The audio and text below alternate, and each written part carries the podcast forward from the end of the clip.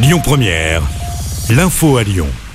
Bonjour Christophe et bonjour à tous. C'est donc au tour de Tim Burton de recevoir son prix Lumière. Le festival se déroulera du 15 au 23 octobre et le réalisateur américain en sera à l'honneur, connu notamment pour son style très sombre avec des personnages difformes et des couleurs noires très prononcées.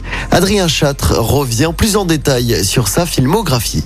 Le 14e prix Lumière sera décerné au réalisateur américain Tim Burton qui succède à Jane Campion. Il s'est fait connaître en 1988 avec Beetlejuice qui a également lancé la carrière de deux grands acteurs, Michael Keaton et Winona Ryder. Le réalisateur se confronte ensuite aux super-héros avec Batman en 1989 et Batman le défi en 1992. Mais on résume surtout sa carrière avec Édouard en main d'argent, Charlie à la chocolaterie, Sleepy Hollow et Alice au pays des merveilles, probablement l'un de ses films les plus connus du grand public. Mais Tim Burton est également connu pour un film qu'il n'a pas réalisé, L'étrange Noël de Monsieur Jack, réalisé par Henry Selick. Malgré tout, Tim Burton a tout de même travaillé sur le scénario et aurait originellement dû le réaliser. Mais cela prouve surtout l'impact énorme de Tim Burton sur le cinéma. Dès qu'on aperçoit un style qui lui ressemble un tant soit peu, on pense immédiatement, parfois à tort, à cet immense réalisateur qu'est Tim Burton.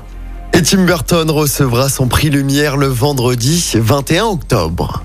Dans le reste de l'actualité, ce terrible drame de la route hier en fin d'après-midi en Saône-et-Loire. Un couple de Rodaniens à moto est décédé dans un choc frontal avec une voiture. Les deux victimes ont été tuées sur le coup.